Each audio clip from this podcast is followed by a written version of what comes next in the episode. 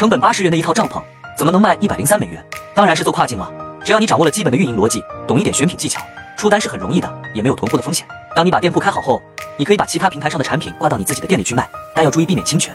给大家看这两张图，不难看出来是同一个帐篷吧？